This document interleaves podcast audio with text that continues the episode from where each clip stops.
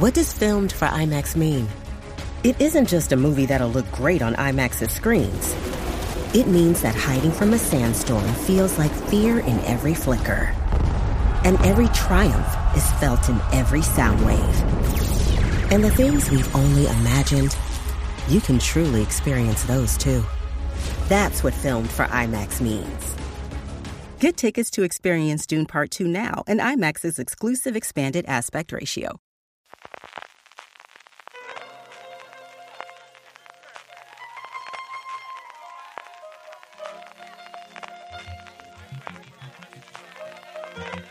Estás escuchando Fuera de Series con CJ Navas. Bienvenidos a Streaming, el programa diario de fuera de series en el que un servidor, CJ Navas, te trae las principales noticias, trailers, estrenos y muchas cosas más del mundo de la televisión. Edición del miércoles 29 de noviembre de 2023, ya de vuelta en casa, después de haber pasado, la verdad es que dos jornadas muy pero que muy agradables, gracias al Instituto Valenciano de Cultura que nos invitó a los diferentes directores de festivales de la comunidad valenciana a participar en unas jornadas pues de encuentro de estas cosas que al final no te juntas nunca y que, bueno, nos sirven para saber cuáles son la casuística distinta que tenemos, qué es lo que se está cociendo. Yo es cierto que siempre me siento un poquito el rara avis siendo el director de un festival de series cuando la gran mayoría de gente dirige festivales de cine y de cortos, pero sobre todo sirve para conocerte en persona y al final es que como tomarte un café o una copa no hay absolutamente nada en este mundo. Así que ya estamos aquí de vuelta. Aquellos que me veis en vídeo, yo creo que lo agradeceréis porque la diferencia es sustancial entre una cámara en la que tuve que utilizar ayer la del portátil. Madre mía, Apple, por Dios, cambiar eso ya que lleva tocando. Un miércoles 29 de noviembre en el que tenemos bastantes nuevos proyectos y sobre todo estrenos. Qué locura de estrenos tenemos para el día de hoy.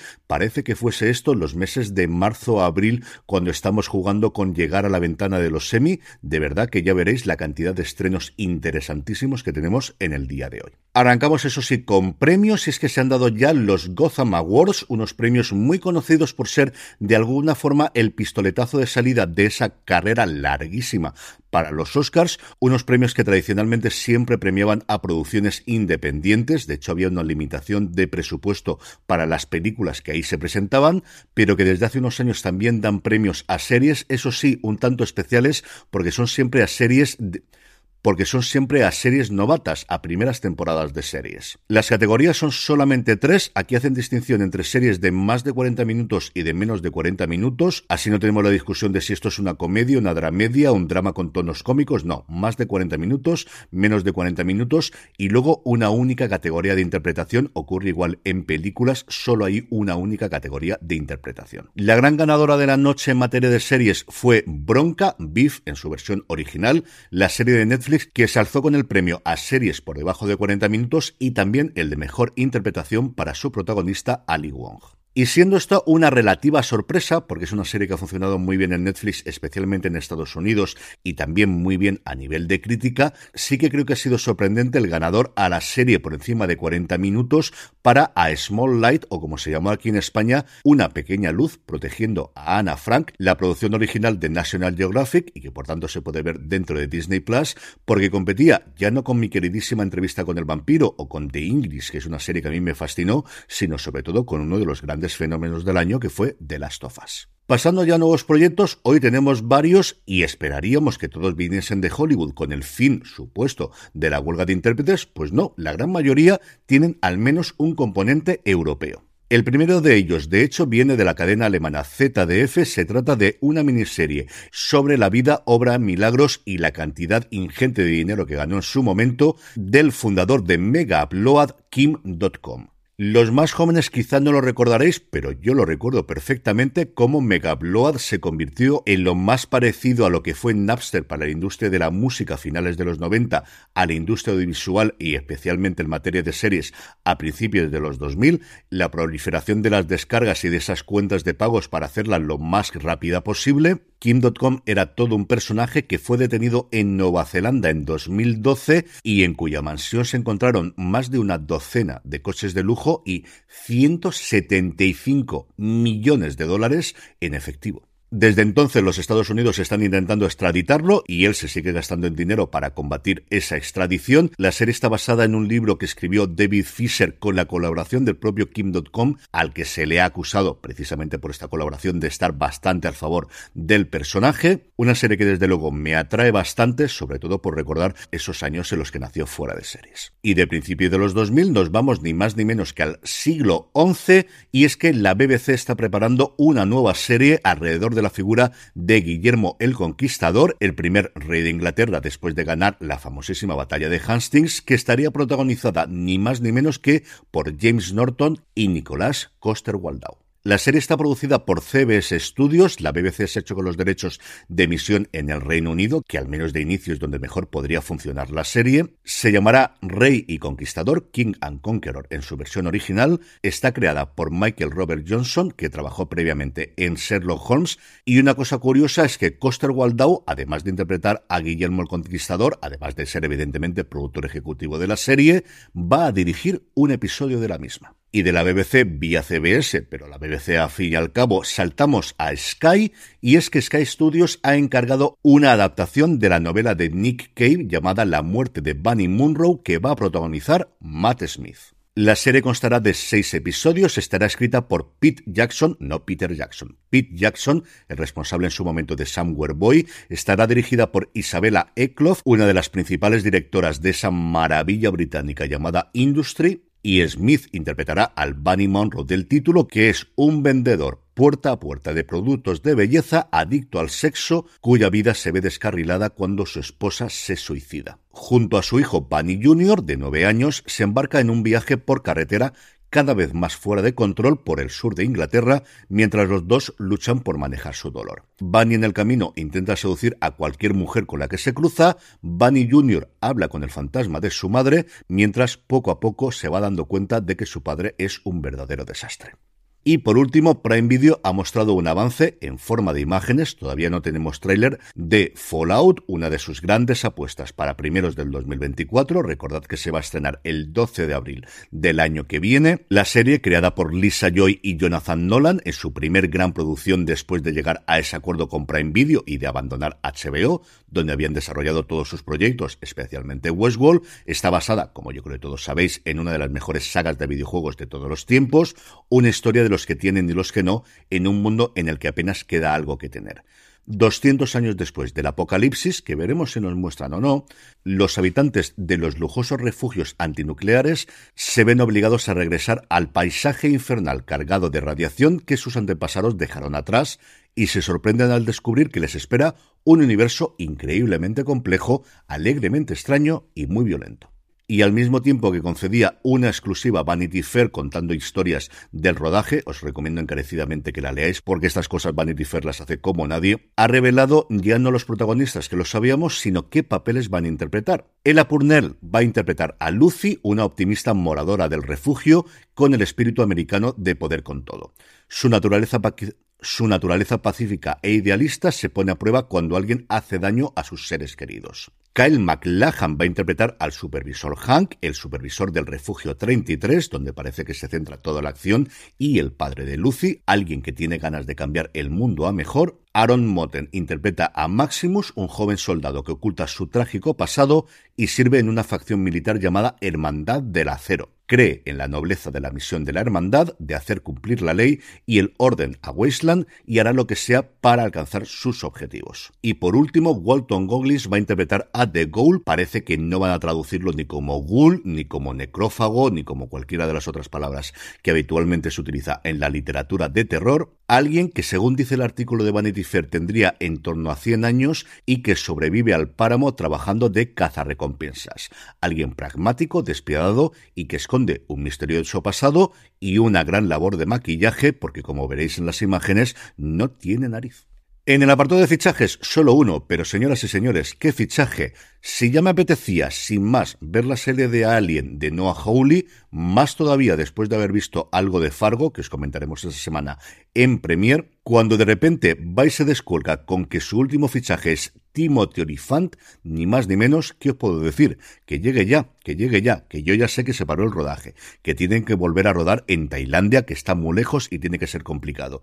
Pero tengo unas ganas locas de ver qué puede hacer Noah Hawley con el elenco que ya tenía. Y ahora además con Timothy Olyphant, que no está confirmado, pero Deadline dice que va a hacer de un sintético en esta nueva producción para FX. En cuanto a fechas de estreno, AMC Select ya nos ha confirmado las próximas series que van a llegar a sus distintos canales, aracando con la propia AMC. El próximo jueves 14 de diciembre, a partir de las 9 de la noche, nos llegará la primera temporada de Muerte bajo cero, un thriller psicológico basada en la saga de novelas de Nordic Noir de Christian Rombacca y dirigida por el nominado al Oso de Oro Petri Cotigua. Unos días antes, el 11 de diciembre, En Familia nos traerá Avalancha de los Dolomitas, un thriller sobre un grupo de personas que quedan atrapados en un hotel de lujo sin electricidad y con un asesino entre ellos. Y por su parte, Dark, el 22 de diciembre, el día de la lotería, nos traerá la tercera temporada de Creep Show. Seis episodios más componen esta entrega. Recordar que las dos temporadas anteriores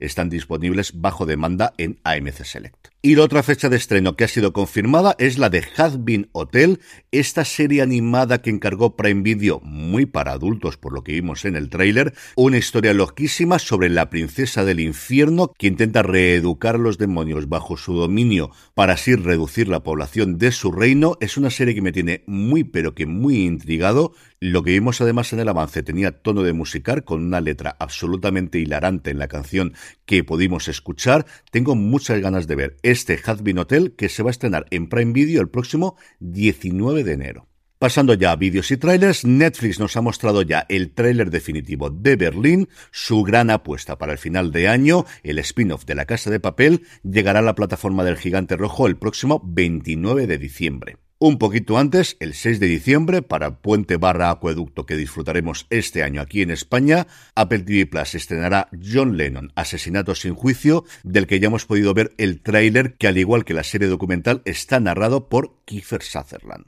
Y por último, para promocionar el lanzamiento en Blu-ray de WandaVision o de la Bruja Escarlata Visión aquí en España, Disney Plus, o mejor dicho, Marvel, ha colgado en su canal de YouTube un primer adelanto del rodaje de Agatha Darkhold Diaries, que es como parece que finalmente se va a llamar la serie de Agatha Harkness, protagonizada evidentemente por Catherine Hahn, y a la que o yo no lo recordaba o no lo habían anunciado todavía, entre el elenco se encuentra Aubrey Plaza. Y vamos ya con los estrenos del día, pero antes una pequeña pausa. Hey, it's Kaylee Cuoco for Priceline. Ready to go to your happy place for a happy price? Well, why didn't you say so? Just download the Priceline app right now and save up to 60% on hotels. So, whether it's Cousin Kevin's Kazoo concert in Kansas City, go Kevin, or Becky's Bachelorette Bash in Bermuda, you never have to miss a trip ever again. So, download the Priceline app today. Your savings are waiting Go to your happy place for a happy price. Go to your happy price, Priceline.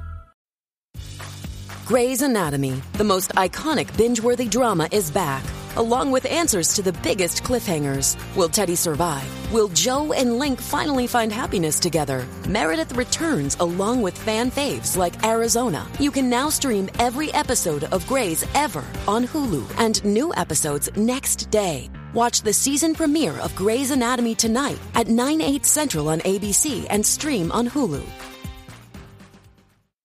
Estamos ya de vuelta hasta seis estrenos de series y luego el último episodio de Cuéntame, que ahora os comentaré también, nos llegan al día de hoy, sobre todo porque Disney Plus ha decidido estrenar ni más ni menos que cuatro producciones hoy miércoles día 29. Tenemos la segunda temporada de Aquellos maravillosos años, también la segunda temporada de El encargado, la tercera y última temporada de esa absoluta maravilla y joya llamada Reservation Dogs, que nos llega una vez más mucho después de su estreno en Estados Unidos, donde ya os digo que va a estar en la práctica totalidad de los listados de final de año de la crítica americana. Y su estreno es Criminales, cuya sinopsis nos dice lo siguiente. Joe Petros está viviendo el sueño americano montando su propio negocio en una tranquila ciudad de las afueras.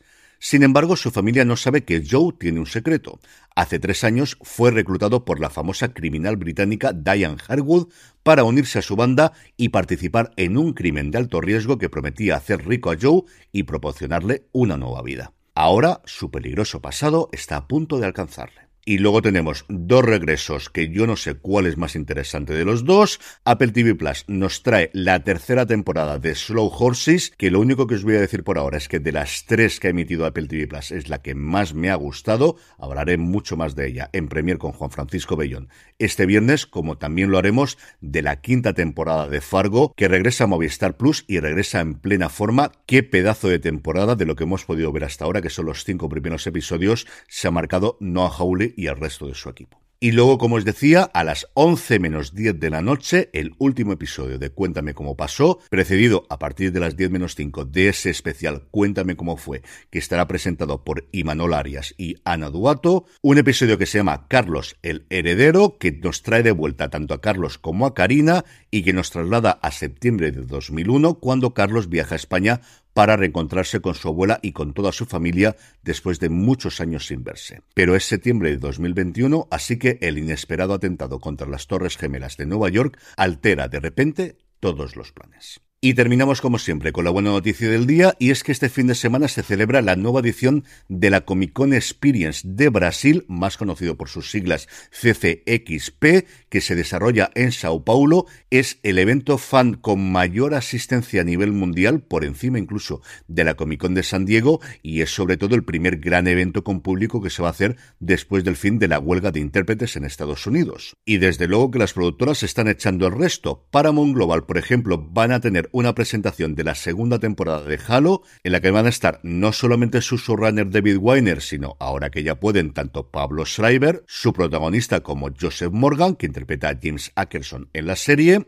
y luego Star Trek Discovery con la presencia de Michelle Paradis, la co-runner de la ficción y su protagonista absoluta, Soneca Martin Green. Y entiendo que nos dirán la fecha de estreno y que veremos trailers. Ya os digo yo que el lunes seguro que comentamos más de los tres trailers que habitualmente hacemos todos los días. Warner, por su parte, ni más ni menos que va a llamar a Timothy Salamet y a Zendaya. Y diréis, pues a partir de aquí, ¿qué más pueden llevar? Pues pueden llevar a todo el elenco de Aquaman. Se llevan a Jason Momoa, se llevan a Patrick Wilson, se llevan a James Wan, se llevan a Yaya Doom el segundo, pero es que además va Chris Hemsworth con George Miller y con Anna Taylor-Joy para presentar Furiosa. ¿Alguien más? Sí, Apple, que va a llevar a los protagonistas y a los creadores de Monarch, el legado de los monstruos. Y así como os digo, todo el resto de las grandes productoras están acabando todavía de hacer la programación y eso que empieza en un día. Creo que va a haber un montón de sorpresas y desde luego que lo resumiremos todo el próximo lunes. Y con esto, y recordando que os paséis por fuera de series.com y por nuestra tienda, la tienda fuera de series, fuera de series.com barra tienda, me despido hasta mañana. Gracias como siempre por escucharme. Recordad, tened muchísimo cuidado y fuera.